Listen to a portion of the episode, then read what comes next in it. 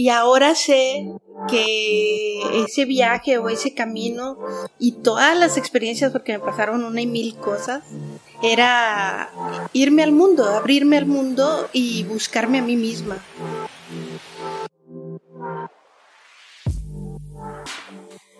Hola, ¿cómo estás? Yo soy Mario Salinas y bienvenidos al Lateral Podcast.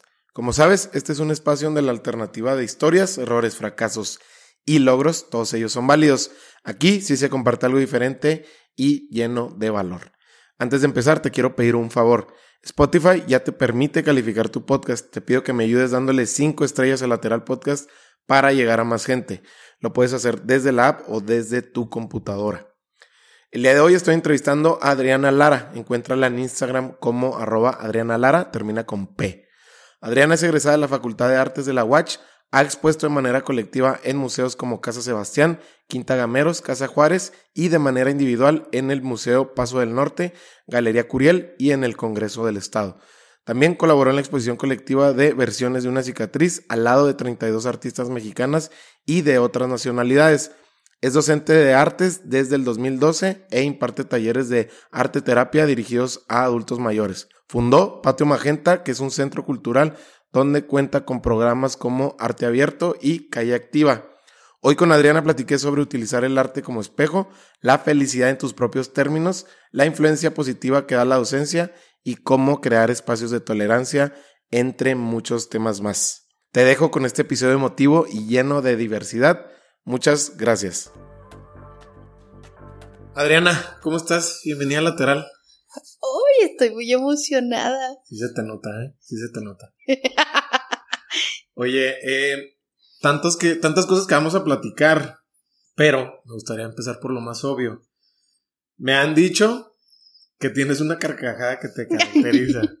me tuve que contener. Pero dime, dime, dime hoy qué es lo que te provoca risas. ¿Qué es así lo fácil o no lo fácil, lo interesante que te puede sacar una buena carcajada, que, que retumbe a veces lo más fácil es lo que me hace soltar una carcajada. Sí, soy muy simplona. Soy muy, muy simplona. Pero sí, casi siempre creo que más bien, o sea, mi risa es muy característica, pero sobre todo creo que porque viene de muy adentro. Entonces siempre estoy muy expectante de lo que pasa y cualquier cosa me sorprende, soy muy niña. Entonces luego, luego lo capto y suelto la carcajada. Es así como, chin, ya todo el mundo sabe dónde estoy porque se oye mi risa. Sí, cierto. Oye, bueno, tú eres de Ciudad de México. Naciste en Ciudad de México. Nací. Pero ya te, ya te nacionalizaste, ¿no? De, este lado. Eh, tienes familia en, Oaxaca y sé que tuviste un viaje muy significativo eh, de aquel lado. Platícame qué estabas buscando de inicio y qué fue lo que cambió después de ese viaje tan relevante para ti. Es lo que yo considero que se cumpliera mi primer sueño. Y es un sueño, un anhelo de infancia, porque como bien dijiste, yo nací en la Ciudad de México, mi papá es de Oaxaca, del istmo de Tehuantepec, mi mamá de Ciudad de México, pasamos por ahí el sismo del 85 al 87, que yo tenía como ocho años. Se hace una ruptura y de broma yo les digo que hace enojar a una mujer y pone tierra de por medio, pero mi mamá puso todo el país. Entonces venimos a dar a Chihuahua porque aquí vivía su única hermana. Entonces yo no volví a tener contacto con mi padre porque yo toda mi vida albergué en mi corazón la idea de volver a ver a mi padre y de saber quién era. Tuve problemas muy fuertes de identidad porque yo no veía ni en mi familia ni en este entorno las cosas que me llenaban tanto como esa personalidad tan pues mi risa, lo artístico, la comida, todo eso que me gusta, ¿no?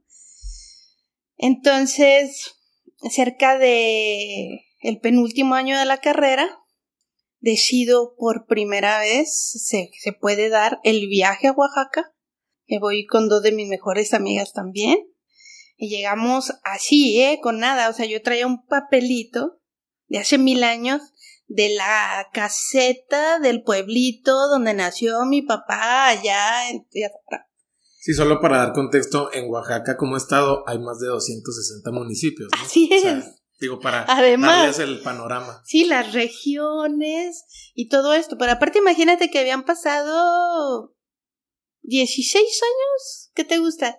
Ni qué esperanza de traer un papel con el teléfono de la caseta, o sea. Entonces llegué a Oaxaca y ya de camino yo llevaba un vértigo terrible, terrible este, un presentimiento muy grande, muy grande. En cuanto llegué y vi todo, para mí fue un sentir que me hervía la sangre, me hervía la sangre. Y no me lo vas a creer, pero ese día llegamos en la madrugada, a las nueve de la mañana yo estaba contactando por ese telefonito al hermano de mi papá y para ese día, a las nueve de la noche, yo ya estaba viendo a mi papá después de casi 16, 18 años. O sea, yo te estaba hablando que nos dejamos de ver cuando yo tenía 8 y le estaba viendo cuando tenía 26, no sé. Entonces, además, siempre me había gustado la escuela de pintura oaxaqueña, como que mis referencias eran muy de ahí. Mi pintura es bien colorista, texturas, y pues olvídate que todo hizo clic, así. Entonces, ese viaje tan especial que te dijo Mago fue eso. Fue, yo siempre le digo que me sentí como una caricatura de la familia burro, donde yo me vi y empecé a ver a todos mis primos y tíos y así no lo podía creer. Verle su cabello rizado y sus ojos grandes y su risa y reconocerme en todos ellos, para mí fue así loquísimo, ¿no? ¿Qué es lo que amarras de tu identidad cuando tienes este, este momento tan eureka, perdón? Sí. Para ti, ¿qué es lo que amarras de tu identidad o qué, qué, qué respuestas te llegan? Pues para mí fue un sí enorme, enorme. El universo y todo me está diciendo sí. O sea, si lo ponemos en contexto, era como que yo me sentía tan rara con mis hermanos y con mi mamá, que son muy serios, muy tranquilos y que no tenían ningún interés ni relación con el arte y que usted calladita más bonita, no con sus carcajadas de loca y bueno, imagínate que llego, veo esta luz maravillosa, las artesanías que me encantan, la pintura, encontrar a mis familiares, reconocerme en ellos me gusta mucho platicarles que esa primer noche, cuando me quedo sola con mi papá, que ya todo el mundo se fue, ya pasaron de explorarme y de estar en el chisme ahí y todo, ya cuando nos quedamos en ese momento súper incómodo, porque lo era, además, no sabíamos qué decir, nunca habíamos interactuado, ¿no? Nos dio un ataque de risa. nos dio un ataque de risa. Y, y, y nos dio un ataque de risa porque cuando oí su risa, dije mi risa también. ¿Cómo te sentiste cuando escuchaste esa risa? Ay, no, sentí como que como si todo tomara forma, ¿sabes? Como estar siempre pensando que eres ajeno o diferente y de repente dices, no, encontré a mi tribu, encontré a mi gente, no sé cómo decirlo. Entonces para mí fue una revelación enorme y un sentirme muy en mí de que todo tenía un sentido, ¿no? Eh, y precisamente Mago, mi prima, que es una de las que pues me empieza a contar como, como observarme y a, compartir y decirme, ay, es que te ríes como la abuela, o ah, es que tienes esto y esto y esto, porque en la familia hacemos esto y, ah, o fíjate que en la familia tenemos pues toda una historia de músicos, poetas, este, artesanos, entonces es cuando yo digo, ah, ok, o sea, pues todo tenía sentido, ¿no? Tienes esa, esa experiencia que además de, este choque de sentimientos, pues también conoces lo que es la parte cultural que también te acompaña, ¿no? O sea, hablando de Oaxaca, pues es, es un llenar de todos tus sentidos, por así decirlo, ¿no? ¿Qué te traes de Oaxaca para acá? Híjole, me traje pues aparte de mucha risa y un poco de cinismo, me traigo muchas muchas ganas de, de seguir de explorando mi historia personal, de seguir descubriendo qué me gusta y cómo quiero hacer las cosas.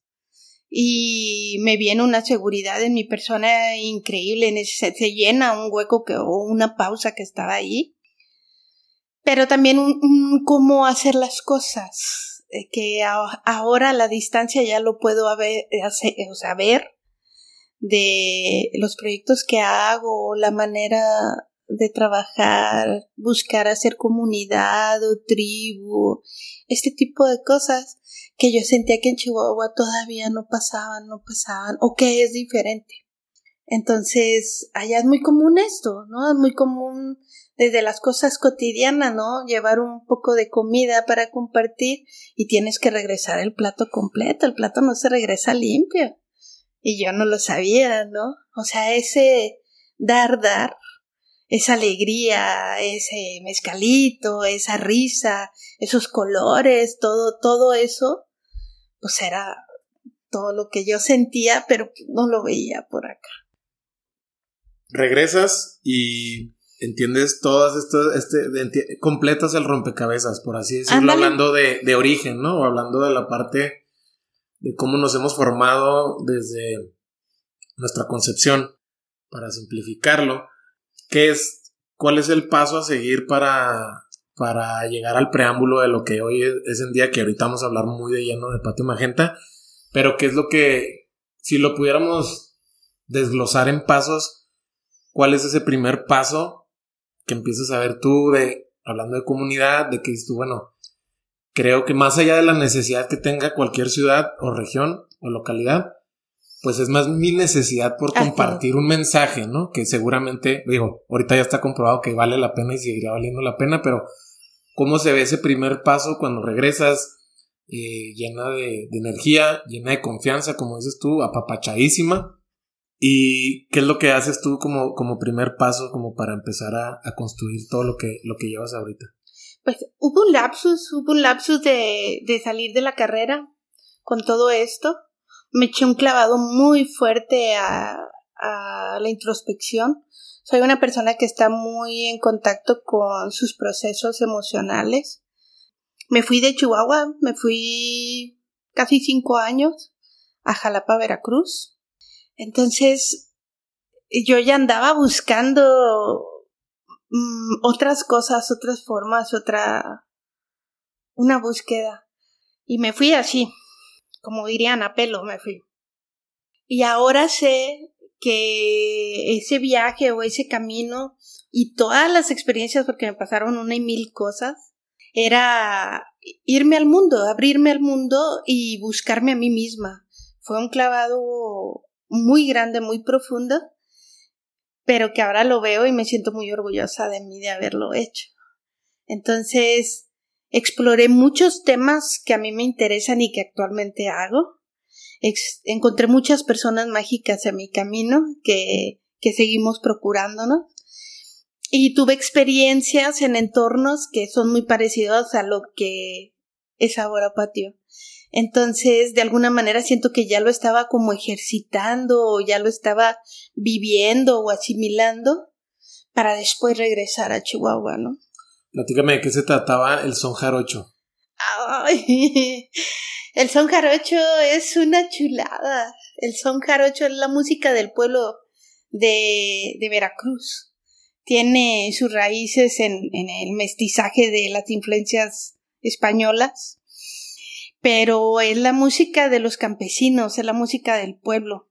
Entonces para mí fue muy impresionante llegar a, Veracruz y vivir un fandango, o sea, ver a la, a la gente tocar toda la noche y que estuvieran los ancianos, que estuvieran los jóvenes, que estuvieran los adolescentes tan interesados y no tan enajenados, eh, ver a los niños, a todo el mundo ahí, a la familia disfrutando, bebiendo, comiendo, cantando, compartiendo sabiduría. Entonces, el son jarocho es esta música popular que tiene también una estructura, por decirlo así, que es este, estos versillos o estas temáticas y una respuesta, ¿no?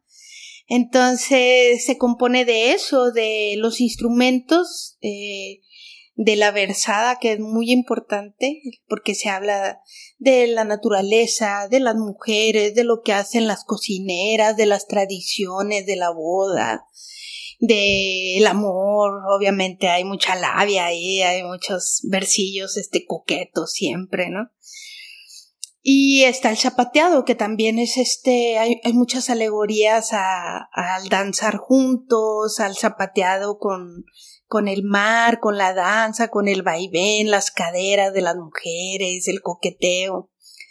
Entonces, ver eso en Jalapa a mí me, me dio, aparte de que me encantó y me enamoró, curiosamente nunca lo pude, lo viví, pero no lo hice en, en Jalapa hasta que llegué a Chihuahua. ¿Qué fue lo que hiciste? Tocar sones. ¿En dónde? En patio.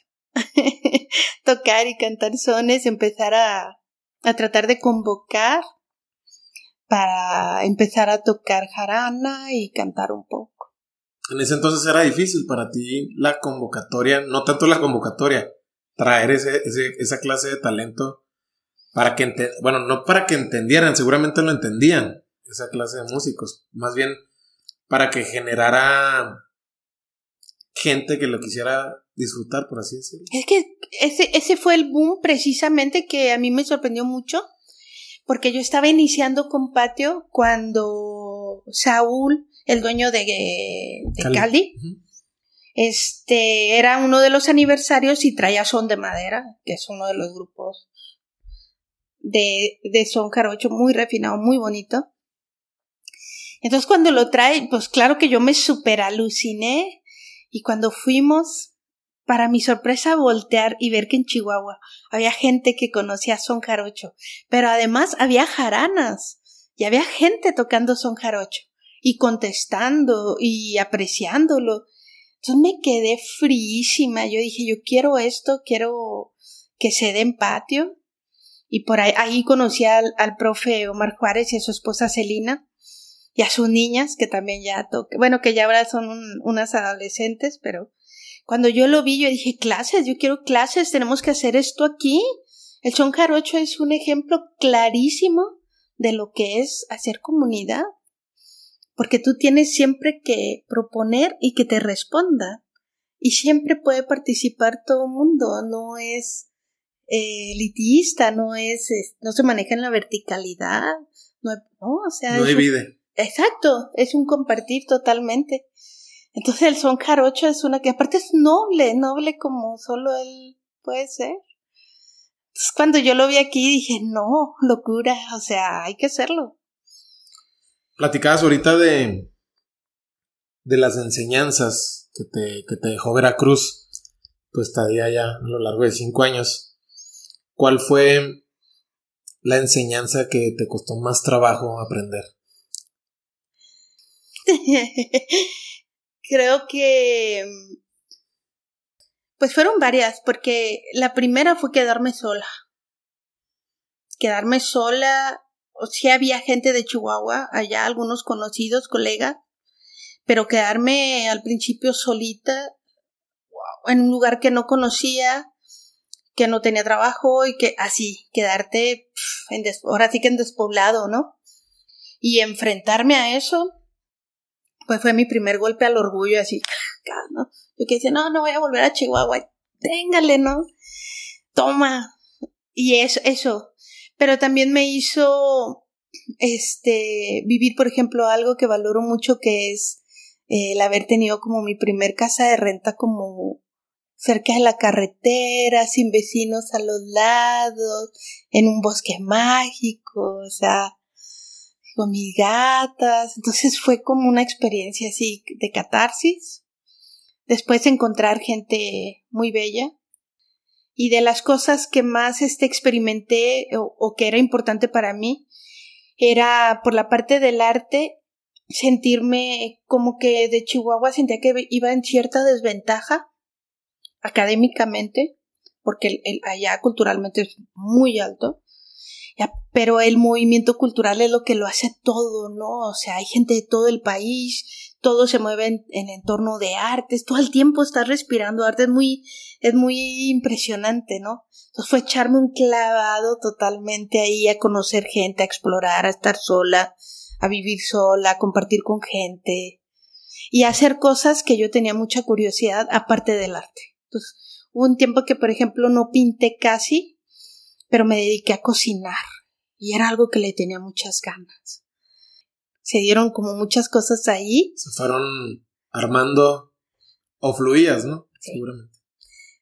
Platícame o ubícanos, porque se me hace muy atractivo el, esta herramienta, o tú corrígeme, la arteterapia. ¿En qué momento, cómo la encuentras o cómo te encuentra y cómo la vas desarrollando a lo largo de estos años? Porque lo platicaba con Ricky Martínez, eh, que él habla de la ah, ritmoterapia, a través de las percusiones, y es algo que genera catarsis, como él lo dice. Entonces, para mí es muy interesante entender cuántos son los caminos eh, a la hora de hablar de la salud mental. Entonces, nos regresamos a, a lo que es la arteterapia. ¿Cómo la encuentras o en dónde la encuentras y cómo la vas desarrollando?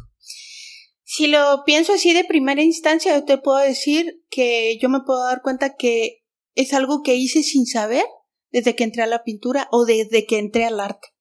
Porque yo ahora como maestra y que trabajo con, con adolescentes y con jóvenes, eh, siempre les he dicho, y es literal, que el arte me salvó. O sea, yo estaba pasando una etapa de adolescente durísima y llegó un maestro de música y para mí cambió mi vida. O sea, me di cuenta que yo, o sea, era en el arte donde yo me concentraba, me iba, era muy feliz, estaba desarrollando habilidades, ¿no? Entonces, si lo piensas ahorita, pues ese hilito o la raíz de lo que sería la arteterapia para mí es, fue de que de primera instancia fue lo que me salvó a mí, el arte, ¿no? Ya después, con un poco más de conciencia en la carrera, por lo que te digo, porque yo me daba cuenta que mis compañeros a la hora de hacer pintura tocaban temas mitológicos o temas sociales o surrealistas, ¿no?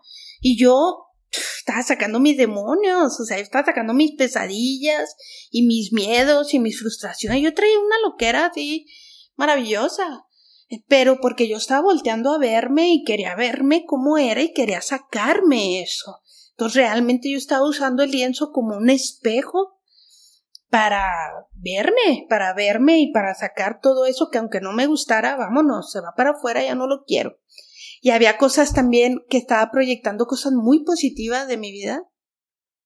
Que por ejemplo ahorita todavía conservo mi primer autorretrato, que lo hice porque pues siempre lo he dicho, no, no como un acto ególatra, sino porque estaba viviendo un proceso de ruptura y yo me vi cómo cambié claramente y entonces tuve la necesidad de hacer una pintura de mí porque me, yo me estaba sintiendo y viendo diferente. Hoy en día cuando ves esa, esa fotografía, ¿qué te dice esa fotografía hoy en día? Me encanta. Además de que esa pintura tiene algo muy loco, le gusta muchísima gente. Me la han querido comprar a Jimil y no, no te va. La respeto mucho.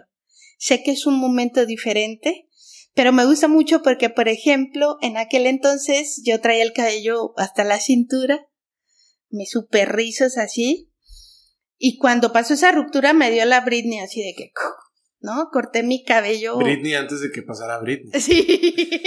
O sea, le ganaste, ¿no? Cabe destacar. Cabe destacar, digo.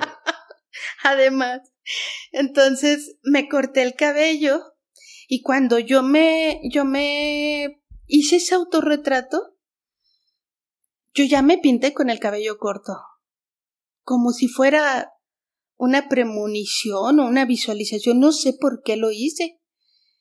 Entonces, algo, algo realmente estaba yo contactando con mi, con mi subconsciente, yo creo. Y de ahí yo creo que podemos saltar justo a lo que mencionabas ahorita, ¿no? Que regreso yo de Veracruz porque mi mamá estaba como malita y varios temas. Y yo pensaba que todavía, yo tenía mis cosas guardadas en cajas todavía, o sea, yo pensaba que yo iba a salir otra vez, adiós al mundo, ¿no? Y no, es cuando me ofrecen a mí, este, empezar a dar clases. Y empecé con un círculo de compas que había de todo. Ingenieros, bailarinas, amas de casa, lo que sea. Y le llamábamos la sabrosura. Entre ellas estaba Caro. La sabrosura para mí era como una cosa de mezclar todo que viéramos alguna técnica y sacar unas cartas de tarot y enseñarles a pintar, pero luego ver cada quien y analizar y bueno, terminábamos comiendo en el papalote ya con una chela de todos bien entrados, ¿no?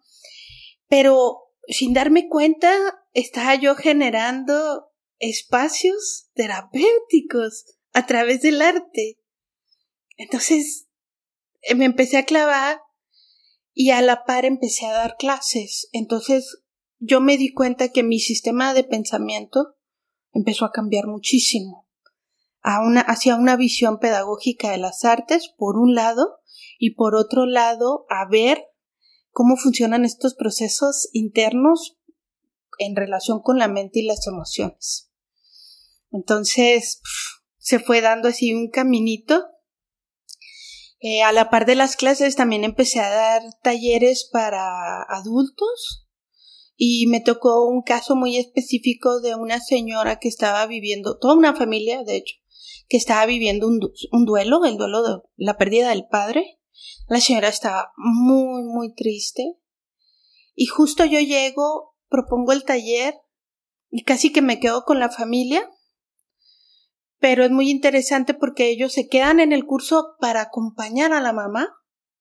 Y en ese proceso me doy cuenta que estamos todos y que a través de ese taller la señora aún grande empieza a sacar, empieza a experimentar, a agarrar una motivación porque ella decía que iba a su escuelita y entonces toda la familia se empieza a acompañar y pues es un proceso terapéutico, ¿sabes?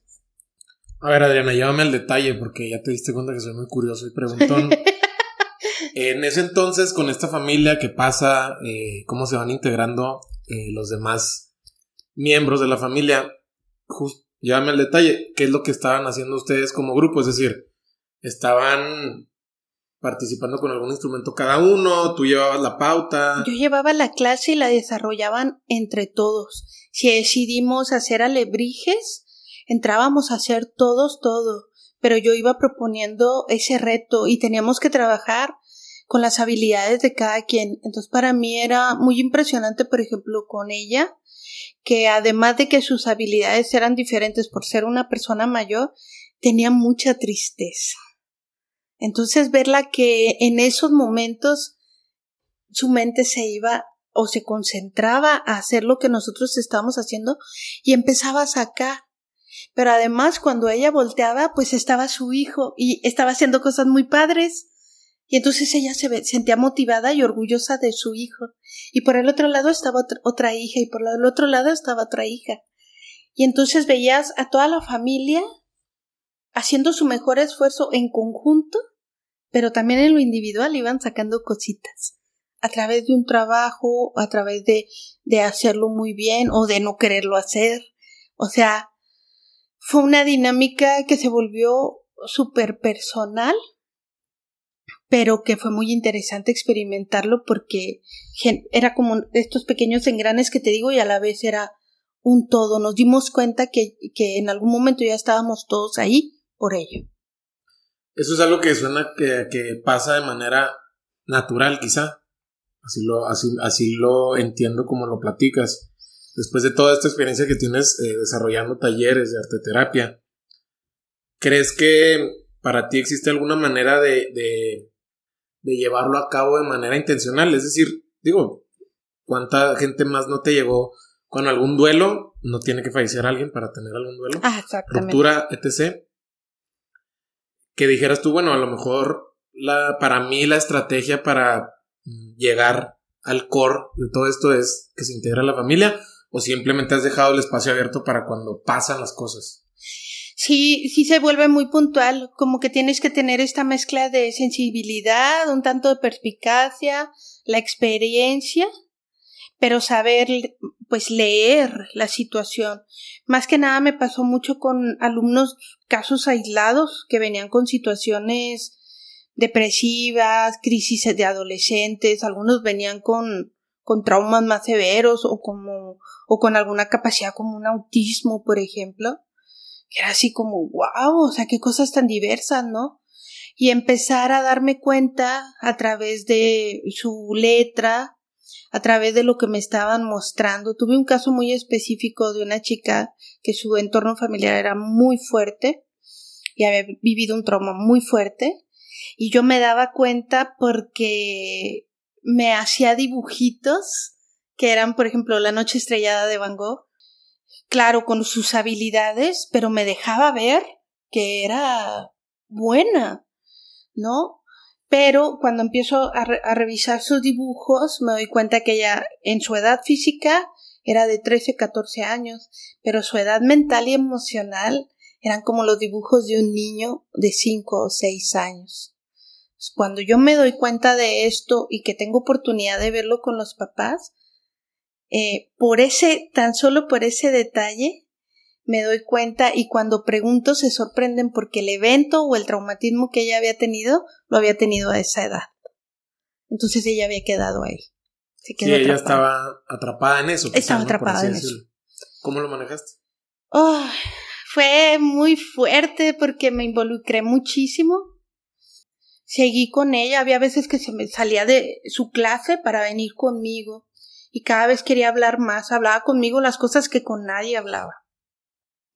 Este, le di todo el seguimiento hasta donde pude, porque salió de la secundaria, pasó al bachilleres. Yo quise seguirla canalizando y bueno, ya también la familia tenía otros intereses, se la llevaron.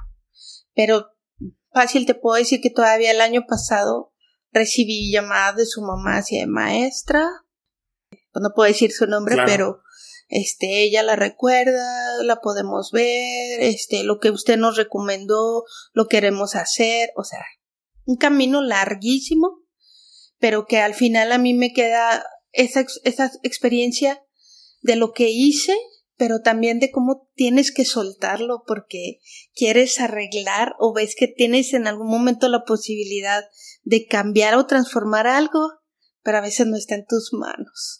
¿Cómo equilibras esa, esas situaciones donde entiendes tu alcance, que es limitado, no es infinito, no... Pero cómo lo... No, no sé, digo, me gustaría saber en qué momento entiendes que es equilibrarlo y no que pase a pesar de ti eh, y que te atraviese, ¿no? Que te rebase. Sí, hay veces que te va a rebasar, te rebasa, o sea, tienes que vivirlo. A mí esa situación me rebasó, me rebasó, me aplastó y y con ella y con algunos otros casos que tuve los lloré, los sufrí, o sea, me tocaron el alma, pero me dejaron una enseñanza profundísima de, de, de que todo lo que yo puedo hacer, o sea, me daba cuenta de que sí tenía una incidencia muy grande y una presencia muy grande en ellos. Entonces, pues básicamente ha sido como esta expertise de, de, de aprender a que todo va pasando así, va cayendo. Pero la otra parte con la, como tú me mencionas, de tratar de equilibrar, es que yo trataba de tener como esta, lo que yo digo, una doble vida, ¿no? O sea, salir de ahí y en las tardes era como, no, necesito irme a pintar lo mío, necesito ir a hacer, preparar una expo o hacer una cosa porque, no sé, yo muchas veces lo mencioné, o sea, no solo soy maestra, yo también quiero lo mío, o sea, yo necesito mi espacio y necesito hacer mis cositas y sacarme la vena, ¿no? Oye, y en ese sentido, ¿qué es para ti entonces Patio Magenta? Patio Magenta es el gran hijo. no, Patio Magenta es un maestrazo, es un es un sueño que se ha estado concretando, pero que se está refinando creo que va de la mano el espacio de lo que me, o sea, eh, así es, es, tan sencillo. Lo que me pasa a mí está pasando en patio. Es una extensión. Es una extensión. Y me encanta porque ahorita que comentábamos antes de iniciar, pues cuando yo trato de detectar cuál es la raíz de patio, pues viene de muy atrás cuando ni estaba pensado. No estaba visualizado. Es más, yo siempre le he dicho, yo no quería, yo nunca planeé tener un, un este espacio ni un proyecto de este tipo, jamás. Pero vaya, si todo te está diciendo por aquí, por aquí, por aquí, por aquí, pues por ahí. Y eso fue lo que hice, ¿no? Llegamos a ese lugar con las personas que estaban, con las personas que llegaron, con las que están ahorita, y entonces todo está caminando y está sucediendo. Pero además sí, sí es este gran sueño de tener un espacio seguro, tener un espacio de arte, ahorita que se está haciendo también la parte de la de salud mental o de intervención, en un espacio de mujeres, este, ayudar a otros artistas, nunca me imaginé eso, o sea, sentir que yo iba madurando y decir ahora ver a mis alumnos o exalumnos y acogerlos o ver a los jóvenes que están saliendo y órale, pues a mí me hubiera encantado que hubiera alguien cuando yo salí y me agarrara y me dijera, a ver, tú qué onda, este, vamos a hacer algo contigo aquí. Sí, pero digo, quizá para ti te tocaba abrir ese camino. Exacto. ¿No? Te tocaba abrir ese camino. Digo, por eso la responsabilidad que le pones al mismo proyecto diciendo lo que es tu hijo. O sea, pues al final representa algo tan íntimo para ti como tus ojos, tu cabello, ¿no? Sí. Entonces, eh, en ese sentido, tú tienes una habilidad muy interesante que es muy fácil notarla, inclusive yo que te, que, te estoy conociendo, eh, para generar equipos, pero no hables de este tema de escuela de negocios como equipos de trabajo y hacerlos eficientes, y productivos. Sí, no está mal. Más allá de eso, el generar comunidad. Pero, otra vez, no, no quiero quedarme nomás con la comunidad, porque comunidad se utiliza en distintos ámbitos, como desde la política hasta ah, lo que tú quieras. Entonces, se puede, se entiende de muchas maneras. Creo que se ha puesto hasta ambiguo hasta cierto punto. O sea, tú la comunidad la generas a través de darles espacios, brindarles espacios donde exponer, donde desahogarse, donde generar diálogo, donde em, disfrutar de un buen rato a través de, de, lo que platicábamos como, como estas, pues son verbenas, Ajá. Eh, que ahorita también vamos a platicar de eso, esa comunidad que tú tienes y que tú vas generando, ¿de dónde viene? ¿De dónde viene? Vámonos al, llámame al, antes de, cómo entiendes o qué señales te va dando para ti la vida para, para decir, bueno, es que creo que, que, yo debo de, de, hacer comunidad.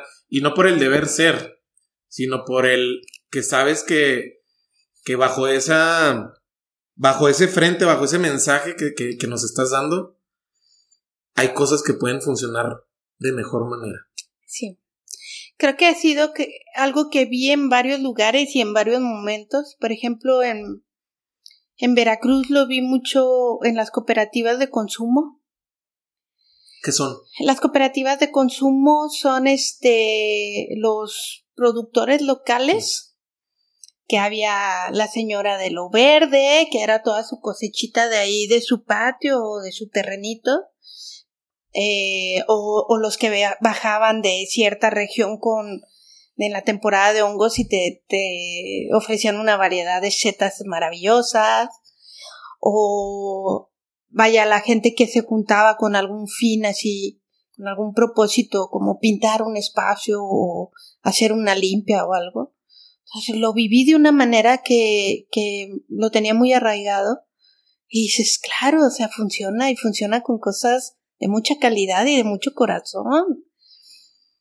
Y llegaba a Chihuahua y era así como, pues a ver quién va a jalar, ¿no? Lo que, o sea, ¿qué onda? Aquí, ¿a qué horas? Siempre me ha parecido que a Chihuahua le falta muchísimo eso. O sea, sí tiene una visión eh, muy industrial, tiene una visión. La gente es muy chida en Chihuahua, pero creo que les ha faltado experimentar cosas donde de verdad eh, no haya un interés económico de por medio, sino que se vea un bienestar en un espacio físico o un bienestar en un hábito, ¿no? Por ejemplo, una de las cosas que se me hace tan increíble en Chihuahua es como podemos seguir sin la separación de basura, por ejemplo. Porque en Chihuahua no sucede eso. ¿Por qué no se recicla o por qué ha costado tanto trabajo implementar ese tipo de pensamiento? O simplemente la conciencia del agua pues si estamos en un desierto.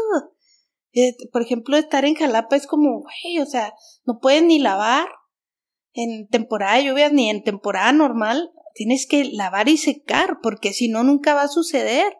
O sea, hay agua, todo se vuelve un hongo viviente. O sea, si no tienes cuidado, tus cosas, los muebles, las cosas, todo se impregna. Huele, todo huele muy peculiar. Aquí es un desierto, entonces me parece, por ejemplo, que el recurso del agua se me hace súper insólito que no suceda. Eh, no sé, o sea, son muchas cosas. Por ejemplo, saber esto, que, que hay lugares súper, zonas muy erosionadas. Es decir, eh, ¿por qué siguen talando? No entiendo, o sea, es, me parece como qué pasa ahí, ¿no? Más allá de, sí, pues tenemos varios complejos en la ciudad, pero ¿cuántas deportivas tenemos? No, o sea, hay que equilibrar esas ondas. Creo que lo que mencionas, digo, es algo que es muy claro de ver, pero no siempre lo tenemos consciente. Este cambio que mencionas de, de, las cosas que se vienen, de lo que me decías antes de empezar a grabar, del, del despertar para proyectos que estaban dormidos, pero también para, para esta inercia de conciencia ambiental. Por ejemplo. Por ejemplo, creo que está está, está cocinándose. Sí. Lento, porque tiene que ser a fuego lento. ¿Estás de acuerdo? O sea, no puede ser el chingadazo. Si es el chingadazo, no sabemos para dónde salpica. No lo vamos a poder contener. Pero, ¿a qué voy con esto? Esto va a salir de, la, de las personas. ¿Sí? Esto, o sea, cosas que tú me estás platicando sabemos de dónde vienen. Y de hecho sí están sucediendo. Sí, exacto. Pero están en, en una escala todavía sí. así. Sí, sí, sí. Muy, muy ahí, muy dormida. Tú ves y hay varias zonas, o sea, simplemente los, los tianguis que se organizan. ¿no? Yo me acuerdo que antes en Chihuahua sí había todavía mercaditos que andaban así por los, por las colonias, ¿no? Ahora ya nada más los ves en ciertos barrios que son los barrios más, ¿no? O los tianguis o ese tipo de cosas. Pero hace falta eso y pues en, en el tema cultural, que es lo que a mí me atañe, es así como pues a qué hora le vamos a pegar juntos, ¿no? Necesitamos pegarle todos porque además nos conocemos, o sea, también no me vas a decir que... Claro, claro, sí, o sea, somos los mismos, ajá, estamos todos aquí, entonces es como, vamos a darle, o sea, el tema se tiene que hacer ya. Y luego, si estamos batallando, si estamos viendo, si estamos lejos, es difícil traer, eso, o sea, todo se vuelve así muy relativo. Oye, pues entonces hay que fortalecer aquí todo el tema. Y hay que echarle todos juntos, o sea, no, no puede ser de otra manera. Si, te cortan los presupuestos y hay, o sea, ahorita con pandemia se vio y se puso peor, peor. Entonces, de alguna manera también la gente después de pandemia está apreciando el arte de, de otra manera. Yo siento que esta experiencia sensorial se volvió invaluable. Sí, em, yo ahí, digo, me gustaría agregar algo de lo que, de lo que me compartes. Creo que la pandemia nos enseñó a estar un poquito más solos. Y en ese tenor encontramos maneras de expresarnos. Digo, no es que todos tocamos un instrumento en un tutorial de YouTube, ni, ni aprendimos a pintar, pero volteamos, volteamos a ver el arte con otro paladar, ¿sí? Eh, entendiendo como la, qué está diciendo, qué te está diciendo el arte a ti en ese momento. Entonces, después de eso, ahorita que ya estamos en otra etapa de la pandemia, no se ha acabado, pero estamos en otra etapa, ¿no? Para nada más para sintetizarlo un poquito. Creo yo también que justo como dices, ya lo estamos volteando a ver de manera diferente. No quiere decir que no lo hayamos volteado a ver antes, pero creo que es de manera diferente y espacios como el tuyo son los que necesitamos mm, consumir para saborear lo que es el arte local y por supuesto también el arte que, viene por, por, medios, por, por, medios digitales, lo que sea, pero a lo que voy con esto es de que sí ha sido como un parteaguas quizá de cómo voltear a ver el arte hoy en día hoy en día en esta etapa de pandemia. No sé tú cómo lo ves. A mí me encanta que, que hubo cosas que se inspiraron, como dicen, ¿no? O sea, todo a través de los medios, eso estuvo genial. Desarrollar ciertas autonomías, ¿no? Pero por otro lado, a la hora de socializar, falta esa parte, ¿no? Habríamos de tocarse un carocho y zapatear. Habríamos de hacer este murales colectivos, habríamos de escuchar a músicos en la calle, o sea, qué gusto, ¿no? O sea, hacer todo este tipo de cosas en entornos así. ¿Sabes qué creo que está pasando? Lo que pasa es que hay que generar los circuitos para tú darte cuenta de lo que, por ejemplo, está haciendo Colectivo Chopeque, que lo estuve aquí en, en, en como invitado Omar Ríos, que es el que dirige el proyecto, activista 100% Omar, y está pasando, y está pasando en Ciudad Juárez, y están haciendo cosas increíbles con arquitectura sustentable, y también está generando cultura a través de estos mensajes muy, muy vocales hacia la sociedad. Sí. Y ojo, no nada más hasta hacia el gobierno, también hacia, hacia la sociedad. Entonces son, son cosas que yo veo gracias al podcast que sí está pasando, nada más que hay que hilarlos, hay que hilarlos, ¿no? Entonces, pero como dices, y ahora también la otra, o sea, es el, es el, nunca ha habido un buen momento, pero este es el peor momento para desacelerar un proyecto como Pato Magenta. Ahorita yo sé, yo sé que son proyectos que piden alma, sudor, lágrimas y lo que tú me quieras agregar, pero ahorita es otra vez y otra vez y otra vez. Sí, fíjate que siempre tengo la sensación de que inicia año y es como abrir un ciclo. Y cada cosa que ha pasado en patio es como un wow. ¿Y ahora qué pasó? ¿Y ahora qué pasó?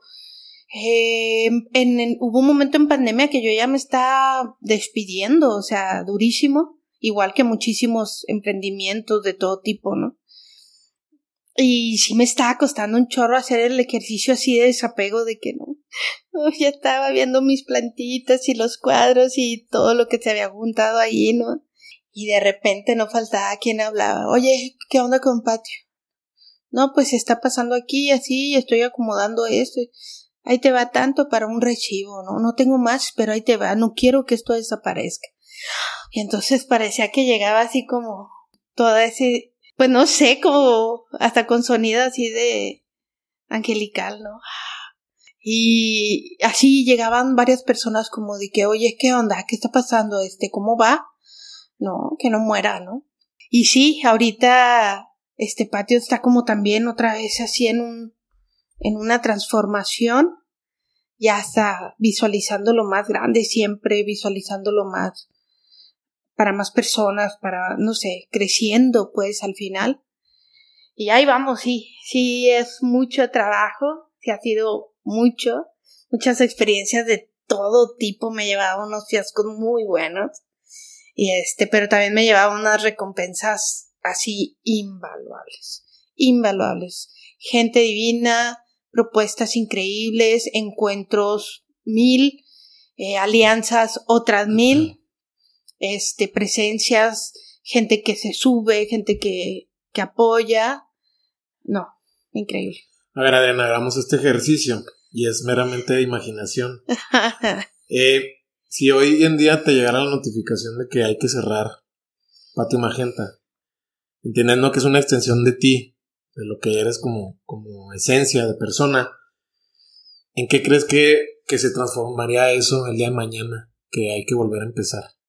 No sé para dónde, no sé si hacia atrás, hacia un lado, hacia adelante, pero tú qué, en qué crees que se transformaría si el día de hoy Patio Magenta le, le toca dormir. Yo siento que se va, espero, deseo que, que se pueda convertir a lo mejor en un referente y que se puede hacer en cualquier lugar. Simplemente el hecho de que fuera en una casa, para mí era, vaya, lo vi mucho, lo ves mucho en, pues en Oaxaca, en Ciudad de México, lo vi en, siempre, siempre que voy me, me sorprende tanto que en un cuartito, como nada así chiquitito, hacen todo. Y no importa, venden obra, te venden un producto, o sea. Y digo, claro que es posible, claro que se puede, o sea, ¿por qué no se puede en Chihuahua? Hay que hacerlo. Y, y eso me gusta, ¿no? Eso me gusta mucho de patio cuando la gente llega y dice, ay, qué rico se siente aquí. Entonces, me gustaría pensar que a lo mejor más gente se inspire y se abran muchos espacios así en diferentes lugares de la ciudad en diferente, en una bodega, en un terreno abierto, en un parque, en una galería, como sea, ¿no? Pero que igual inspire a, a mucha gente que sí se puede hacer. hay algo que, que me llama la atención o me resalta mucho cuando he platicado con la gente que te conoce muy de cerca. Eh, que es que te menciona como una persona muy feliz y no como un estado de alegría o pasajero, ah. Sino entendiendo lo que es la felicidad desde la conciencia, ¿no? Bajo tus propios términos, ¿cómo, cómo defines tu felicidad? Esa me, si me la pusiste hasta el traguito me pasó así. es la idea. es la idea. Creo que mi felicidad está o consiste en estar eh, completamente cierta de que lo que hago o lo que digo o lo que comparto lo hago al 100%. ¿Cómo lo entendiste eso? Me encanta. Me encanta saber que aún cuando me enojo, cuando me enojo también o, o cuando me desilusiono o me decepciono, es al 100% pero saber que lo que, lo que he proporcionado, que le he dado, lo que he compartido, o lo que he trabajado con más gente, lo he hecho totalmente de corazón y con toda la conciencia de estar ahí. Entonces eso me proporciona un gozo que no sé si es equiparable a la felicidad o más que la felicidad, pero me da esa tranquilidad. Me hace muy, mucho bien. Y además deseo que le haga bien a más personas. ¿Qué sucede cuando no pasa eso en ti? No estoy a gusto. O no se da. Así de sencillo. ¿Tienes algún hack o ejercicio mental para regresar como al, camino que te funciona? Mm, ay, es que me empiezo, cuando algo está fuera de mí me empieza a picar todo. Entonces de verdad no puedo estar cómoda. no puedo y de repente es como cuando te tienes que levantar y te tienes que ir. Entonces, para volver a mí es paciencia, mucho es paciencia. Y sí, sí lo he pensado y me acuerdo que me lo dijo hace muchos años un amigo que me decía todo con amor, amiga, todo con amor. Y yo decía, neta, pero si a veces estoy bien encabronada. o a veces estoy que me saco de quicio. Y sobre todo me pasó mucho con mis alumnos, ¿no? Que había veces momentos así que me llegaba, te llega a sentir hasta ofendido o, y quedarme viendo y decir, no, paciencia, o sea, algo está pasando aquí, velo. ¿Qué te está diciendo? Entonces bajar, ahora sí que cinco rayitas así de una y decir, a ver, regresa, o sea, si estás aquí con esta persona es por algo. Dale, date. Algo va a pasar para ti y para esa persona. Tú has dado clases en diferentes niveles de educación, primaria, secundaria, prepa, universidad. Entonces, vámonos un poquito más de lleno al otro lado. Bien, bien, bien decías que, que la parte académica te llegó y la entendiste, de qué se trataba y de qué se trataba para ti, cómo, cómo tú impactabas ahí, o sea, fuiste, ahora sí que fuiste uniendo todo ese rompecabezas que te tocaba otra vez unirlo, ¿no? Como, como el que platicamos de inicio en Oaxaca con tu familia.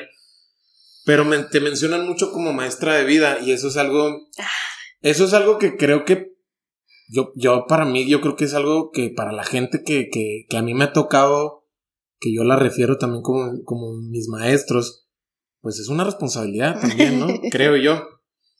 Pero, ¿por qué, por qué, por qué crees que te refieran como maestra de vida? Es decir, guías, acompañas. ¿Por qué para ti, qué es lo que crees que ven en ti para, para esta, este título tan, tan lleno de responsabilidad? Bueno, primero quiero decir que ya sé más o menos quién dijo eso. bueno, porque me lo, o sea, me lo dicen, siempre me siento así como de veras.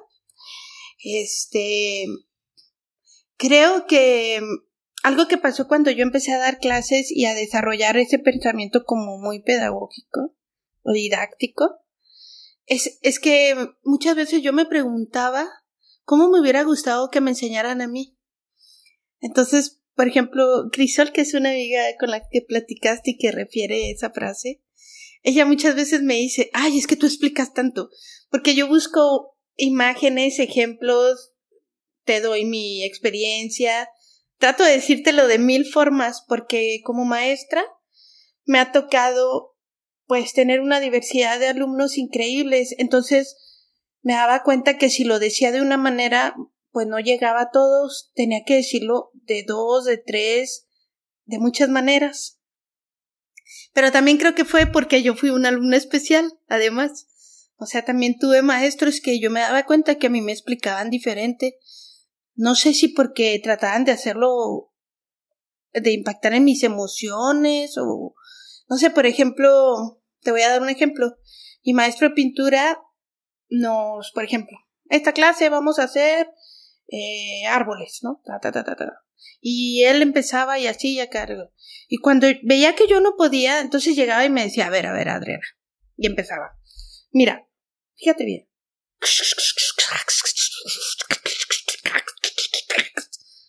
¿Entendiste? Sí. O sea, me, me, lo reproducía con un sonido. O me lo decía de otra manera como para que yo entendiera. Entonces creo que lo que pasa es que primero que nada soy muy una niña, soy una niñota. Mi niño interior inmediatamente sale o se muestra y quiere jugar con tu niño. Siempre. O sea, aunque, yo no quiera, involuntariamente siempre hago eso. Y me doy cuenta cuando hago clic con la gente porque me conoce, entonces algo pasa que ya estamos así cotorreando. Entonces siento primero que nada que es porque soy muy niña y me abro. Segundo, porque cuando estoy compartiendo algo trato de explicarlo, pero además trato de entenderlo para mí. Y cuando acompaño, como dices, lo hago también desde mi experiencia y desde esta conciencia de la que te hablaba de, bueno, pues estoy aquí contigo, o sea, no se trata de yo te voy a decir qué hacer. No, no, no, o sea, vamos, vamos a hacerlo, o sea, vamos juntas. Entonces siento que una de las palabras que más me han dicho en los últimos momentos es, o me he dado cuenta, es que la gente me tiene confianza.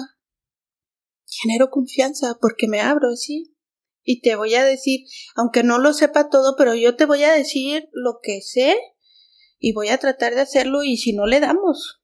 Entonces creo que por eso es que, que se refieren de esa manera. Porque es como unir juntas, aprendiendo desde todos estos, primero que nada desde la honestidad, desde el niño interior, desde el acompañarnos y de aprender juntos además. Entonces, me gusta hacerlo así. Hay algunos autores que mencionan cómo, cómo cada quien le cambia, pero al final del día todo cae lo mismo, al amor. La conciencia plena, eh, estos estados así muy altos, ¿no? De, de, de, meditación, pero en tu caso es muy notorio cómo, el, cómo vives a través del amor, de la conciencia. ¿Crees que para la gente que nos escucha hay, hay algo que podamos hacer como para acercarnos a eso, a ese lugar donde tú estás eh, entendiendo también nuestras capacidades, ¿no? Es decir, pues también respetándonos nuestra esencia, no, no le vamos a copiar a Adriana y, vamos a hacer todo su camino, nos iremos a Veracruz y a Oaxaca, que no le veo nada de malo, al contrario, pero eh, ¿crees que hay algo que podamos hacer como para conectar con nuestro niño interior que, muchas veces pues lo tenemos muy olvidado porque seguramente nos tomamos la vida muy en serio y queremos jugar a, este, este papel de soy adulto? Yo creo que para mí lo, el, el, consejo y, y desde donde yo lo he hecho, o sea, desde donde yo lo puedo compartir es precisamente este camino de autoconocimiento. Si tú te das el espacio para conocerte, para sentirte, para compartirte, para saberte, eh, definitivamente vas a empezar a hablar desde ahí. Pero si solamente quieres guardar ese niño, lo quieres proteger, lo quieres acorazar, le pones una máscara, está bien. Hay gente que le funciona. Yo también me doy cuenta que hay gente que le funciona y lo hace muy bien. A mí no me funciona, me doy cuenta que no puedo. Pero yo creo que el primer paso sería que seas honesto contigo mismo y que te que te conozcas, que te valides y que sepas que que te des ese espacio para ti. A, mí me ha funcionado, ¿no? Pues a veces cuando yo estoy con los demás es eso, o sea, tal vez sienten eso de que yo realmente quiero conocerlos y quiero que me conozcan y que si vamos a hacer algo, lo vamos a hacer juntos. ¿Cuál, en qué momento entendiste esta importancia del camino al autoconocimiento para ti, no para los demás, sino para ti?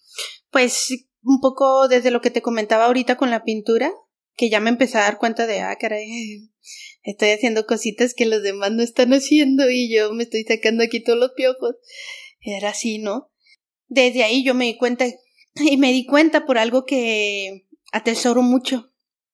Viví un duelo precisamente muy fuerte de, no sé, algo que a lo mejor para los demás pudiera sonar absurdo, pero eh, envenenaron a mi mascota.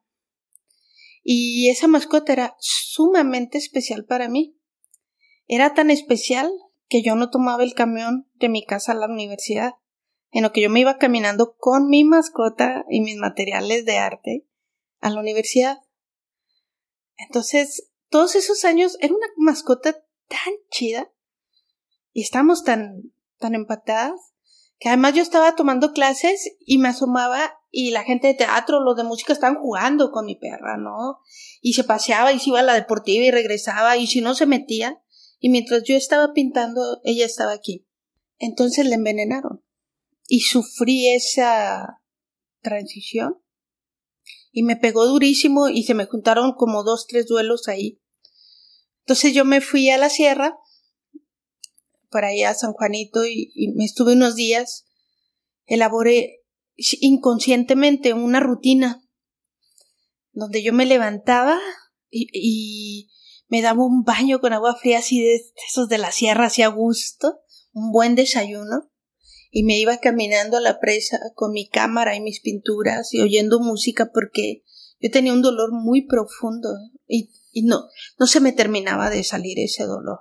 No se me, o sea, por más que yo lo lloraba, por más que, no, no, o sea, era algo, era una injusticia, había sido una injusticia muy grande para mí.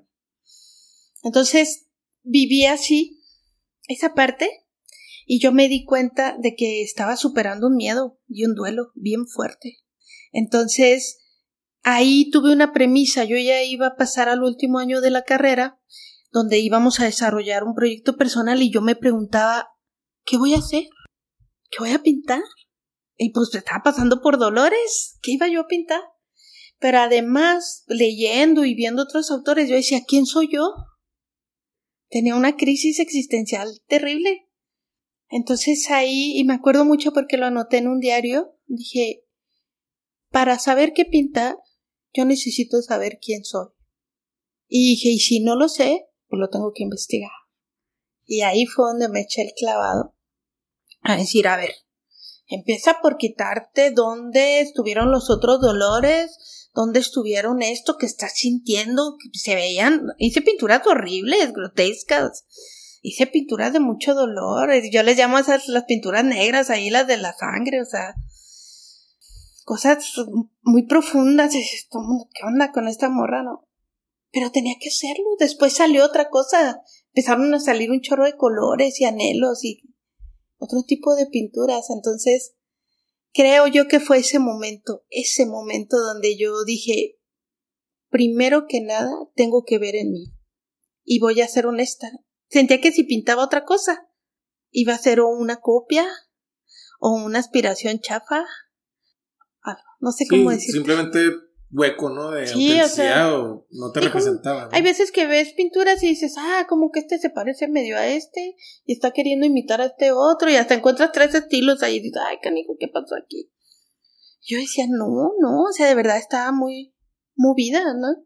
Pues todo ese proceso, esos duelos, pero ese, el haberme dispuesto a entrar en mí, a ver todo eso y a sacarlo.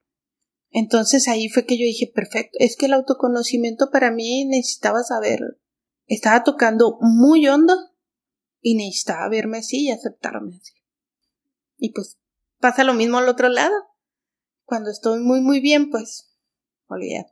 Me, me decían de cómo ha habido veces en las que, como maestra, dejamos de maestra, enseñas de una manera a lo mejor no tan habitual, sino a lo mejor a través de sensorialmente hablando, ¿no? Tiene que ver mucho también con tu parte artística, pero ¿cómo lo, cómo lo entiendes que le sirve a alguien que pues a lo mejor está fuera del mundo del arte? Es decir, pues alguien que se te acerca como, como personas que, que no se dedican al tema cultural y que son tus amigos, ¿no? Y, y muchas veces les das les das esa mano, pero no a través de la parte lineal física como, como darle esa palmada, sino ven, acércate y aquí podemos encontrar algo. Se me hace muy interesante porque me lo mencionaron, como cómo ah, encuentran cosas en ellos gracias a ti que ellos no sabían que ellos tenían, ¿sabes? Entonces, ¿cómo lo, cómo lo has entendido esa parte? Pues lo entiendo como una validación muy necesaria y que sí es cierto, eso me pasa mucho y pasa mucho cuando eres maestro. Te digo que yo soy el ejemplo, ¿no? O sea, yo no sabía jamás nunca que iba a tener una habilidad artística hasta que empezó a suceder, ¿no? Y ya cuando te abres a esa experiencia, resulta que se abre una nueva dimensión de ti. Entonces te das cuenta también en las personas, pues porque ya he vivido, he vivido cosas bastante fuertes, y pues ese tiro me lo he dado, o sea, no voy a hablar con alguien de algo nada más por hablar o de algo que yo no sé. Entonces, cuando he tenido la oportunidad de hacerlo y sobre todo también con mis amigos o con mis estudiantes, es como, sí, pues ya te veo que estás ahí inseguro o estás este indeciso o aflojerado y no te estás dando cuenta de lo que yo estoy viendo en ti, que es un gran potencial. Y en algún momento me di cuenta de que eso me pasaba con ciertos maestros, que yo no daba tres pesos por mí, de hecho, hubo un momento que hasta me di de baja de la carrera y todo. Una crisis así, súper azotadísima, así, no, yo no soy artista. y luego ya cuando entiendes y, y, y me di cuenta porque uno de los maestros me dijo, no, pues ¿qué necesitan, no? O sea, ¿qué les, a ver, ¿es por recurso o qué onda? Entonces ver que alguien que tú admiras, que tú sabes, está viendo en ti que tienes un potencial, oye, pues necesitas creer más en ti, ¿no? Entonces ese tema me lo he echado y me lo aviento. Es que vamos creciendo y quieras o no, sí, a veces nos perdemos, perdemos esa confianza en nosotros mismos. Entonces cuando lo ves en otra persona le dices, oye, si yo te estoy viendo que eres una chulada. Andas nubilado, andas disperso, andas distraído con otra cosa, pero de que lo tienes, lo tienes. Adelante. ¿Qué necesitas saber? Unas palabras, un, un ejemplo. Y es que muchas veces la gente en, este, en estos momentos que yo creo que todos hemos pasado, al menos yo sí, ya lo mencionas que tú también, no sabemos pedir. no somos específicos. Ah, o sea, no, no podemos verbalizar lo que necesitamos por muchos motivos, pero cuando haces el ejercicio, ¿no? De entenderte, de auto, del autoconocimiento, dices tú, bueno, no, no tengo la confianza para pedir un préstamo, no tengo la confianza, no sé cómo se pide un préstamo, no sé a dónde acudir, no sé cómo funcionan intereses, bla, bla, bla, números, ¿no? No lo sé. Entonces, cuando lo abres, cuando tú lo abres, cuando tú lo sabes pedir, va a llegar. O sea, va a llegar, ¿sabes? Es, muy... Se, crea una sinergia. Digo, sin ponerle... O sea, y se lo podemos poner, digo, sin ponerle un tema religioso, de universo, lo que tú quieras, energía. Acá a quien le funcionan distintos ingredientes. ¿Estás de acuerdo? Pero si no lo sabes pedir, pues, ¿qué estás pidiendo? Es como ir al aeropuerto, ya lo he dicho aquí mil veces, ya les caigo gordo, yo creo. Es como ir al aeropuerto y no saber a dónde vas. Pues sí, güey, te vas a quedar. Deme un vuelo. ¿A dónde, no? Pues... sé. Pero, no, o sea, no, no crees, digo, yo, yo veo mucha gente que, que pasa por estos baches, pero lo que pasa es que no sabe qué es lo que quiere. Sí, eh, lo siento mucho también con mis alumnos y sobre todo ahorita me ha dolido mucho, así abiertamente lo digo, me ha dolido mucho con el tema de pandemia, verlos tan desorientados, eh, ansiosos, deprimidos, ¿no? Como todos, ¿no? Todo lo que hemos pasado, pero me puede mucho específicamente los jóvenes, ¿no? Porque pues como quiera, creo que nosotros fuimos adolescentes que sí corrimos y estuvimos enlodados y perdidos y corrimos algún riesgo y, y alguien nos persiguió alguna vez o no sé, ¿no? Y alguien nos salvó. También. Y ahora verlos a ellos en todo esto, se están viviendo una cosa bien diferente, ¿no? Entonces, sí los veo que, por ejemplo, ahorita los de prepa, luego, luego les pregunto, ¿qué onda? ¿Ya sabes a dónde vas? Y, por ejemplo, el año pasado, justo en plena pandemia, a mí me sorprendió tantísimo y yo sé que a muchísima gente no, ¿verdad? Pero a mí sí, de que me dijeron, por ejemplo, de un grupo, más de la mitad del grupo había sacado ficha medicina. ¿Así neta? Típico eso. ¿Neta? O sea, yo viéndolos, híjole, de aquí yo creo que sí mucho uno. O sea, por las habilidades, por el carácter, por los intereses, por la inteligencia, la constancia, la disciplina, la sensibilidad. Y entonces imagínate cuando encuentro bichitos como yo, que tienen unas habilidades maravillosas para el arte, lo, oh, maestra, me voy a meter a derecho. No, pues adelante. date tiempo un año, date chance, ¿no? Es así como... Pero ¿por qué? Nomás suspiro, ¿no? Pero ¿por qué? O sea, no, que es Mira, la verdad de las cosas que ahorita ninguna carrera está salvo. Nada de que nomás los artistas nos morimos de hambre. No, no, no es cierto. No es cierto. No es cierto. La realidad es otra. O sea, no. Sí, pero esa realidad es tuya, no es de ellos. Así es.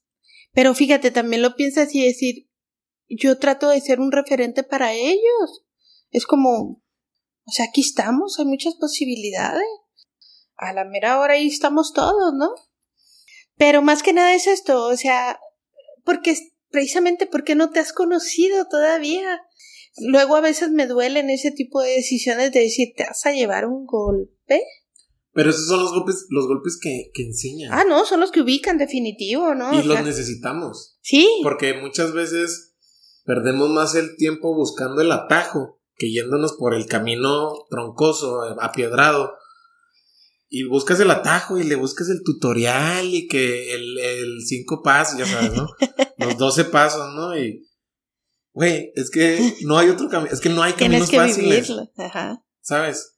Entonces, muchas veces pasa cada vez más, no digo que antes no pasara, es que ahorita todo está a la vista de todos, más público, que queremos el atajo, queremos, dame la pastillita, o sea, dame, dame el placebo. Eh, volada. Y no, no existe.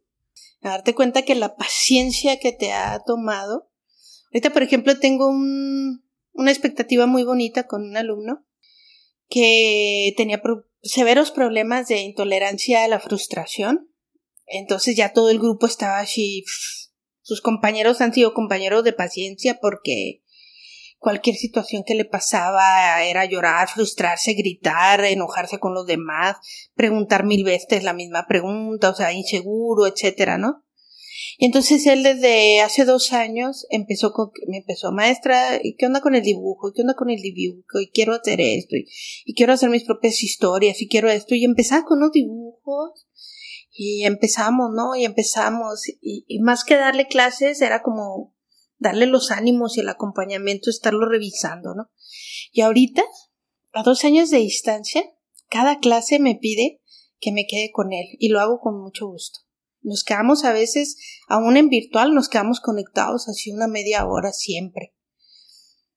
Y ha cambiado su personalidad tanto que ahora que regresaron a presencial y todo el mundo lo veía dibujar con una facilidad y llenando cuadernos y cuadernos y cuadernos, que en cuanto, así clarito vi, en cuanto sus compañeros le dieron un reconocimiento de lo genial que estaba haciendo, su personalidad y su autoestima se fue para arriba.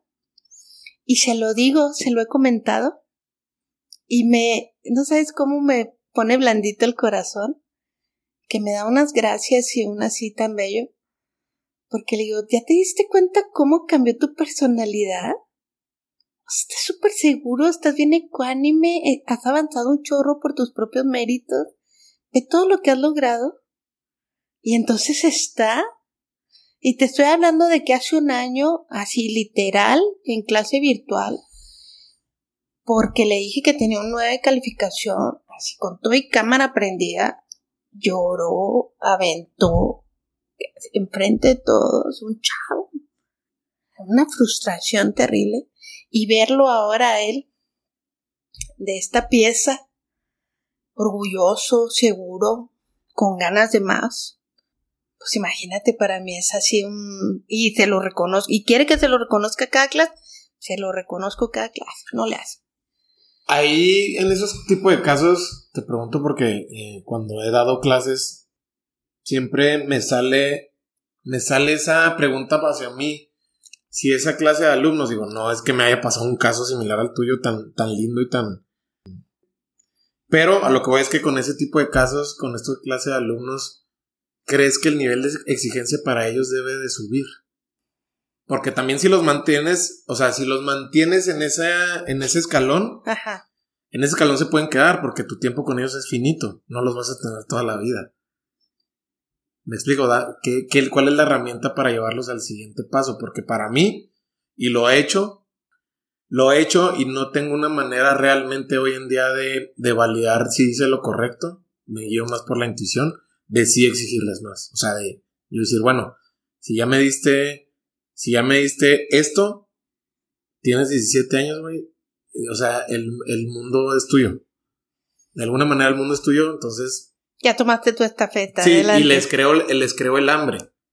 Por el conocimiento, por los retos, por los momentos difíciles, por este, este, esta curva de aprendizaje que siempre existe. Les creo eso. sinceramente es que hoy lo digo, no, no sé qué tanto sirva, porque a lo mejor estoy presionando un botón que nada más los va a desenfocar, quizá. Fíjate que yo me he sentido como tú. Y a la vuelta de los años es que me he dado cuenta de que sí funciona. ¿Quién te lo asegura? porque cada quien tiene su historia personal. Pero sí me he dado cuenta que allá adelante me buscan. Por ejemplo, ahorita yo creo que es de los orgullos más grandes que te puedo compartir que, que yo siga en contacto con exalumnos. Yo nunca me imaginé que eso iba a suceder, jamás. Yo pensaba que como, como me sucedió a mí, así ibas a decir, ah, este maestro no quiero ver en la vida. O si me lo topo ni lo saludo. No sé. Y a mí me pasa que de repente, ¿qué onda? ¿Cómo andas? Oiga, maestra, necesito un consejo.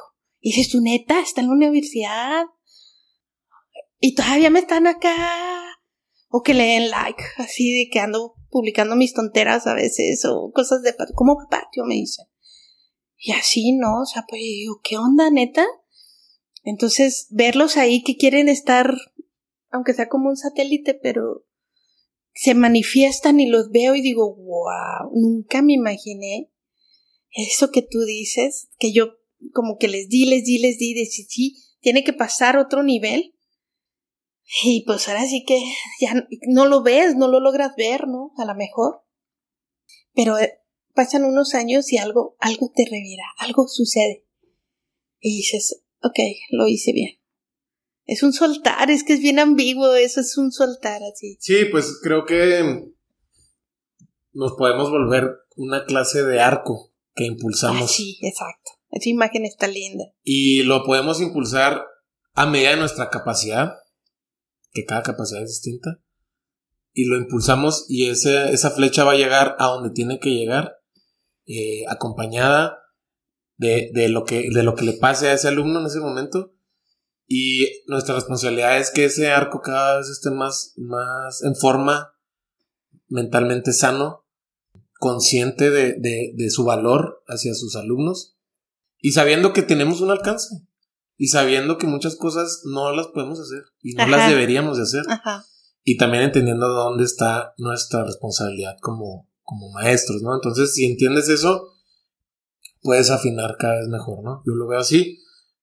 Simplemente creo que lo que me dices es muy lindo porque a lo mejor yo todavía no le doy la vuelta a, a ver ese retorno, por así decirlo, de pues esos aprendizajes de ellos. Pues eso es lo que te iba a decir ahorita que diste esa imagen, me encantó.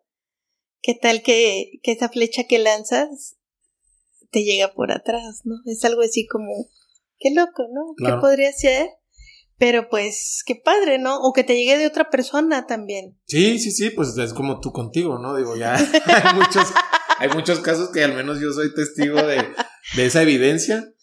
Pero sí, vale mucho la pena, digo. Yo creo que ya nos aventamos un, un este, un, speech de por qué vale la pena también dar clases cuando, cuando te motiva eso, ¿no? Pero sí. Adriana, girando un poquito, ¿qué es eso realmente valioso de tu vida? Como muchas cosas las has platicado aquí, que raramente aprecias como deberías. Momentos, familia, aprendizajes, eh, situaciones me ha pasado que de alguna manera queda algo, algún objeto, o, o escribirlo, o queda alguna pintura a lo mejor. Entonces cuando están ahí hay momentos claves y me ha pasado por ejemplo con mucha obra que, que hice y que tiene momentos, que casi todos los momentos claves que tengo están en mi obra y que, que han llegado personas que dicen, ven lo llevo, a este y este y este. Y en el momento que yo siento o, o que la persona me manifiesta lo que siente o lo que, de, lo que ve en ese cuadro y por qué lo quiere, en ese momento mi desapego es total. Como que digo, claro, perfecto, era tuyo, era para ti. O sea, claro, cumplió una función para mí muy específica, pero cuando veo esa empatía total, mi desapego viene solito y dice, adelante. Entonces me quedo tan a gusto de saber que hay un cuadro tal, de tal momento, con tal historia, allá. Y entonces al final dices, está con mi ser querido o con alguien importante en mi vida. Y acá, y acá, y acá, y acá. Entonces siento como si pusiera, como cuando pones palomitas y en un mapa.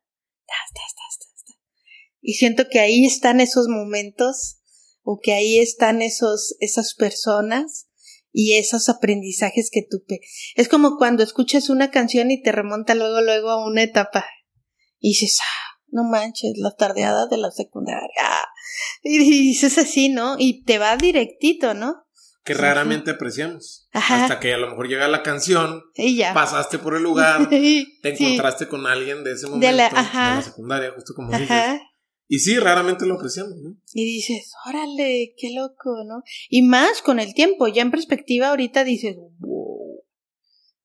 a mí se me va la onda, por ejemplo, siempre se lo digo con los nombres, ¿no? Sí, sí, soy malísima, pero pues después de cada año tener 300 alumnos o así, es como, y aún así, ¿eh? me lo sé y todo.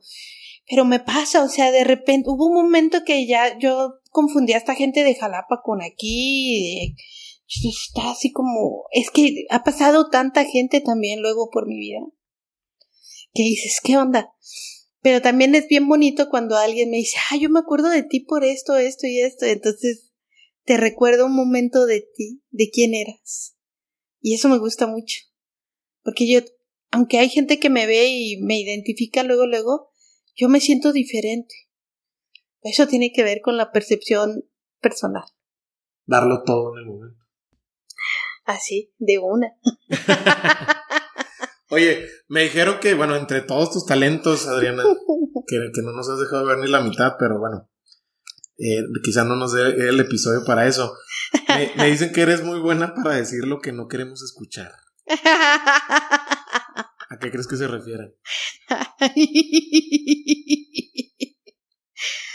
Ay, pues a tener como esa intuición muy afinada, donde lo que pasa es que, como te digo, siento que con la gente yo me espejeo y veo, ay, está pasando por esto y yo me sentí así y así y así, pero como, como comentábamos ahorita, ¿no? O sea, hay veces que tú no, pero no lo percibes, pero ni por nada.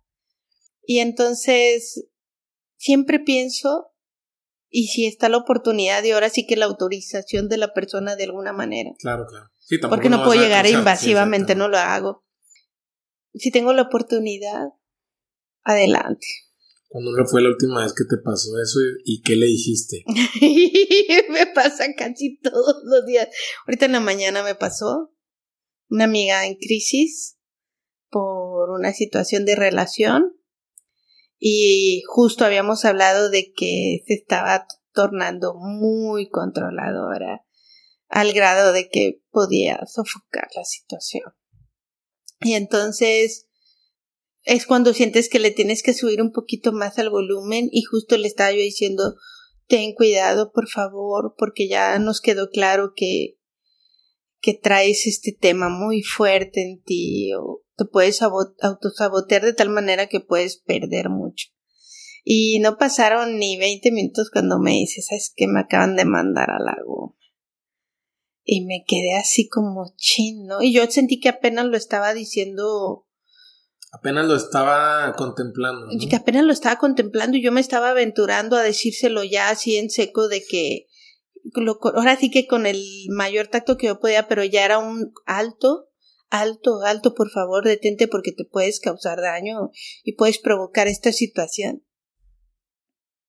Entonces es así como decir, chin, no es que yo te lo deseara ni nada, pero lo estoy viendo. Sí, no, para mí es muy clarito. Estás, estás, viendo el accidente, estás ah. viendo que se va a pasar el alto de ese carro. Exactamente. simplemente le estás contando la película que tú ya viste. Exactamente, entonces es así. bueno, ¿tiene cinco años Patio Magenta? Ajá, va a cumplir cinco años. Como ya ahora sí en forma, por así decirlo, porque sé que hubo colectivos antes de lo que, fue Patio Magenta. Y contando todos esos colectivos y con, lo que es hoy en día Patio Magenta, lo que, lo que ha aportado a, a la comunidad, ¿qué es a ti lo que te pone más orgullosa? Ay, tengo mil cosas. Tengo una lista larguísima. Mencióname Pues primero que nada, que, que, ay, pues sentirme capaz de llevar ese proyecto adelante. No me sentía capaz de hacerlo. Uno. Por otro lado, o sea, si lo puedo mencionar más específicamente sería yo como mujer en un entorno cultural en Chihuahua, con un espacio independiente. Y, y cuando alguien dice, ah, yo ya conozco Patio Magenta, o cuando dice, ay, sí, tú eres de Patio Magenta, a ti ya te he visto, o cuando dicen, sí, claro, yo fui ahí a un lugar y me la pasé. Cuando dicen eso, para mí es así como, ¿de verdad? ¿Qué pasaste? ¿Qué hiciste? Porque he escuchado historias de todo tipo, hasta historias que ni, me imagino. O sea, de verdad me he aventado muy buenos chismes ahí, muy chidos, ¿no? Otra de las cosas así que me pueden hacer muy, muy, sentir muy orgullosa de Patio Magenta ha sido el evento de para visibilizar a, a la comunidad en transición o transgénero. Ese evento, siempre lo he dicho, es uno de los eventos que a mí me, me sanó de un episodio muy machista que tuvimos, en donde yo me sentí muy avergonzada de, de tener a una persona que se mostrara discriminante ante otras personas, intolerante estaba, me, puso muy mal, no sé cómo decirte, pero de verdad me tocó muy, muy, muy mal sentirme que yo estaba albergando a alguien así en, en mi espacio, que al final es lo que menos he querido, ¿no? Sí, claro, pues al final del día ustedes son ejemplo y como desde adentro hay alguien que no es ejemplo y ah.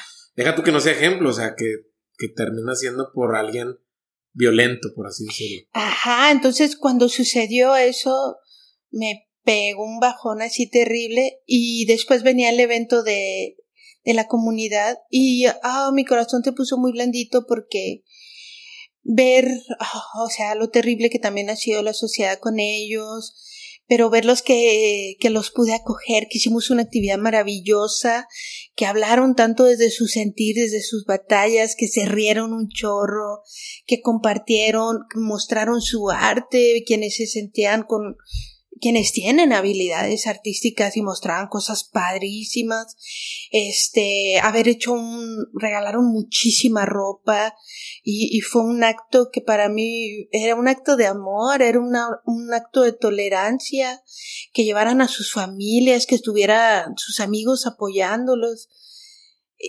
o sea, esa ha sido así uno de los momentos que digo, claro, o sea, Claro. Sí se puede. Sí, no, es así como, oh. Uno de los momentos que me dolió mucho, por ejemplo, fue cuando cuando se presentó uno de los documentales y tuvimos los testimonios de las mamás de las niñas desaparecidas, de algunas. Ese es otro episodio que no es que me haga sentir orgullosa, pero es como de las experiencias avasalladoras que he tenido y saber que sucedió ahí en patio y que estuve con ellas me, me llena así como de una locura extraordinaria, ¿no? que otras cosas, pues tener obra, por ejemplo, ver niños o haber visto gente mayor tocando son carocho o mm, en los cineclubs ver a gente de todo tipo hablando, tener a los de la lucha libre ahí, por ejemplo, que es un super sueño así que, que tenía. Ay, no, pues son como, es como ese meme que yo les digo, como cuando ves a una persona y dices, es como mi crush de, de que ves a alguien y dices, neta, me gustaría ser su amiga o algo. y yo las veía así, y a tantas mujeres, a tantas personas, y ahora son mis amigos. Entonces, llegaron poco a poco a patio y hicimos algo. Entonces dices, ¿de verdad me pude sumar para algo tan chido? Y mucha gente estuvo feliz órale, pues. Ya vamos a, ir cerrando. Me gustaría saber mucho, ahorita que platicábamos, antes de, empezar a grabar, ¿qué, ¿cuáles son los proyectos que te, que te emocionan y que en los próximos 12, 18 meses, cuáles son esos proyectos que te, que te motivan a, dar, a darlo todo?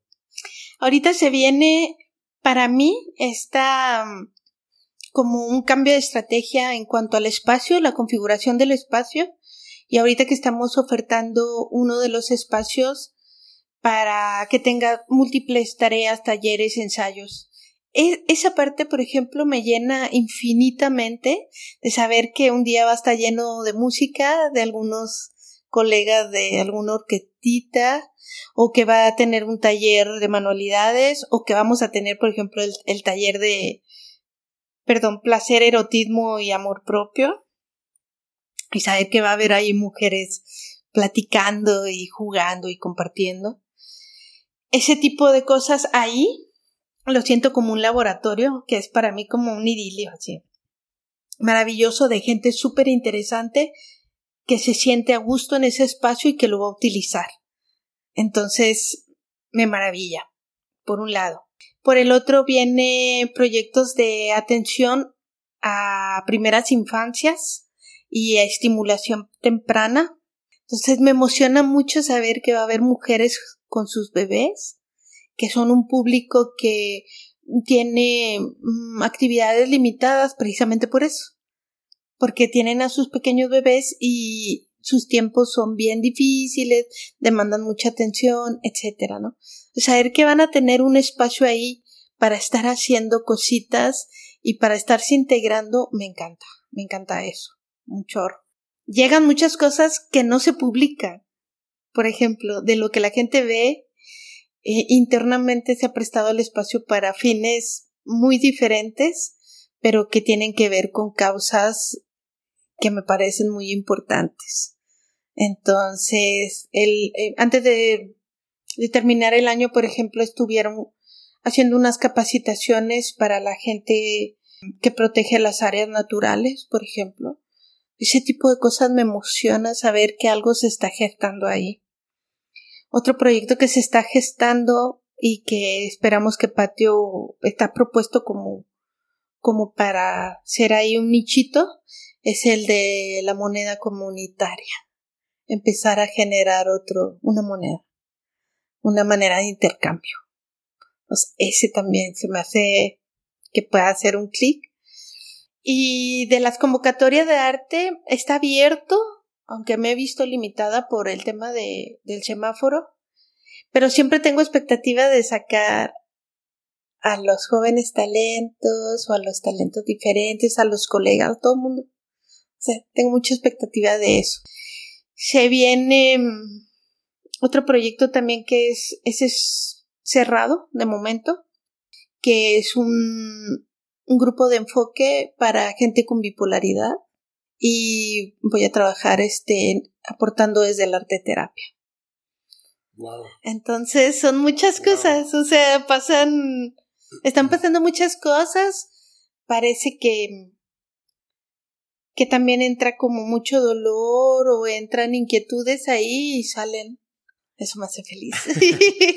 Oye, Adriana, antes de cerrar, platícame dónde, bueno, dónde puede encontrar la gente. Primero, ¿dónde está situado? Nos están, bueno, el Centro Cultural Patio Magenta está situado aquí en la ciudad de Chihuahua, Chihuahua, en el centro. Platícame dónde están las calles exactamente. Bien, este, si ustedes ubican la iglesia de la Sagrada Familia, que está en la calle 11, eh, adelante está la, calle Nicolás Bravo. Nosotros estamos entre Nicolás Bravo y Novena. Eh, específicamente vamos a estar enseguida en la escuela de enfermería. Es una casa pintada de color magenta. Eh, con una maravillosa calavera que pintaron los chicos de División del Norte allá afuera. Estamos también a una calle del Parque Revolución, donde está el monumento a Pancho Villa. Y a esta altura del centro que estamos así como muy acogiditos, pero bien. Entonces. En redes sociales, ¿dónde te encuentran a ti?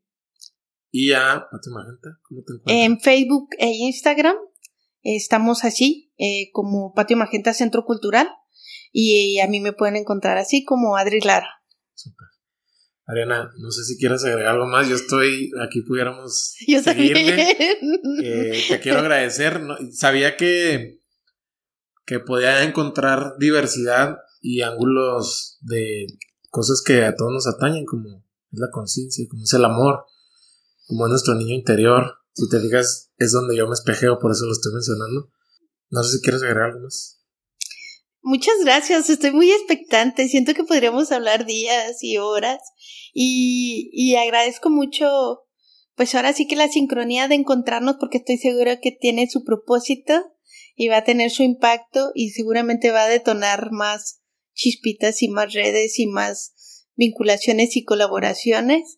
Así que eso me encanta porque es cuando sabes que conoces a alguien y que tiene un propósito y que va a tener una resonancia increíble. Entonces te lo agradezco un chorro, te agradezco que pues que, que indagaras también con mi gente, se me hace vaya que de ahí al que al que pudieras escoger son gente maravillosa. Me hiciste sentir muy afortunada de tantas cosas que he vivido, que he sentido, que he aprendido de manera personal y, y a través de Patio Magenta. Y de alguna manera también es un, es un reconocimiento de este espacio y eso me motiva a seguir y a seguir y a seguir. Entonces, muchas gracias y muchas gracias pues a todas las personas que van a escucharlo. Espero que se identifique y, y espero que, que algo, algo les, les toque, les llegue. Y si no, pues abrimos un mezcalito también para otro. bueno, te aseguro que al menos a mí ya me, ya, ya hiciste ese efecto de, de, de tocar, de tocar algo. Te lo aseguro que no voy a ser el único. Y si no, pues ahí la gente que, que nos contacte. Adriana, mil gracias. un abrazo. Muchas gracias. Y buenas noches. Salud. Salud. Y eso fue todo por hoy. Te recuerdo que este y todos los episodios los encuentras disponibles en cualquier plataforma de audio digital. Y tú ya sabes qué hacer. Si este episodio te gustó, por favor compártelo por WhatsApp. También suscríbete en iTunes y califícanos con 5 estrellas. Eso nos va a ayudar mucho para llegar a más gente. También nos puedes seguir en Spotify y activar la campana de notificación para que no te pierdas ningún episodio. Por último, me encuentras en Instagram como Mario Salinas. No olvides mencionarnos en tus historias a Adriana y a mí si conectaste con algo de lo que escuchaste. Nos vemos en el próximo episodio.